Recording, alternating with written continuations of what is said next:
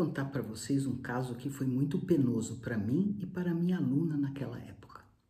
A história começa com a publicação em 2011 de um estudo que mostrava que havia expressão do receptor de TOL4, o TLR4, em células beta pancreáticas humanas, originados na época de pâncreas de doadores descartados por insuficiência do número de ilhotas para usar em transplante de diabéticos do tipo 1.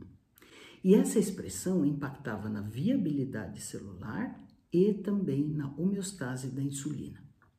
Os resultados eram em todos em tudo similares aos observados com a linhagem Murina Min6 que tínhamos na época, mas que não tinha controle de passagem ou qualquer outro controle que se costuma fazer quando se trabalha com linhagens em laboratório.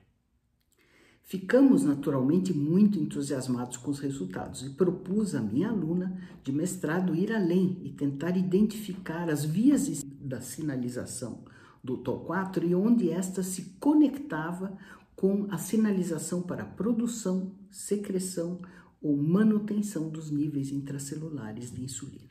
O modelo proposto usaria as células MIN6 conjugadas na época julguei mais apropriada para uso numa tese de mestrado, pois o tempo era curto. Com bolsa de mestrado da FAPESP, a minha aluna começou a fazer os experimentos, mas os resultados não eram reprodutíveis. Além disso, a visão ao microscópio já não era mais aquela igual à publicação original da linhagem MIN6. Além disso, não daria para usar outro tipo de linhagem, pois este, esta linhagem MIN6 era de um insulinoma e as demais linhagens conhecidas eram todas transformadas. Desespero. Fiquei realmente muito preocupada. E achei que a solução seria encontrar uma nova linhagem MIN6, esta agora em condições adequadas de cultivo e controle de passagem e todos os demais controles que se costuma fazer para assegurar a qualidade continuada de uma linhagem. Na, na época, a linhagem MIN6 nem era comercial. E então entrei em contato na época com um colaborador meu, o professor Dov Zipori, do Instituto Weizmann de Ciências em Israel, e pedi, por favor, se ele podia dar uma olhada aí no instituto se alguém tinha essa linhagem guardada, já que tinha publicações com uh, autores e colaboradores daquela instituição. Para encurtar uma longa história, então, combinamos que a minha aluna iria até o Weizmann e aprenderia algumas técnicas de cultivo, controle, etc., trabalhando no laboratório do professor Dove, e aproveitaria para cultivar as células MIN6 e trazer as células de volta para o Brasil. No entanto, dos seis laboratórios que tinham as células MIN6, cinco mostraram que as linhagens estavam contaminadas com micoplasma e apenas uma estava em condições adequadas de controle e de fenótipo visto ao microscópio, eh, para usar nos experimentos. A comparação das duas linhagens, a brasileira e a israelense, mostrou inequivocamente que a linhagem brasileira não era estava modificada e não poderia mais ser usada nos estudos.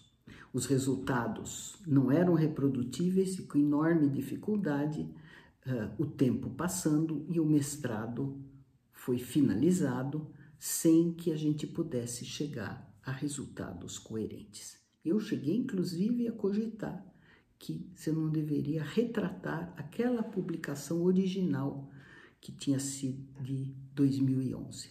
Mas, no entanto, como aquela, aquele trabalho tinha sido feito também com células humanas e os resultados depois, posteriormente, confirmados por outros autores, uh, finalmente ah, concluímos que não precisaria retratar e, apesar de ser um estudo inicial, ele conta hoje com 98 citações, fevereiro de 2022. A tese, coitada da minha aluna, foi defendida com grande estresse e mais com êxito, já que a banca entendeu que a aluna havia feito o caminho completo para alcançar o título, mas ela ficou sem a publicação do mestrado e quase, quase custou a bolsa de doutorado dela também. Até hoje não sei o que aconteceu. Há várias explicações possíveis, do porquê dos dados que não foram mais reprodutíveis, mas não havia tempo hábil para perseguir a questão. Um grande mistério sem solução que retrata bem que, como as boas práticas são essenciais para garantir a reprodutibilidade dos resultados e o avanço do conhecimento. Um abraço.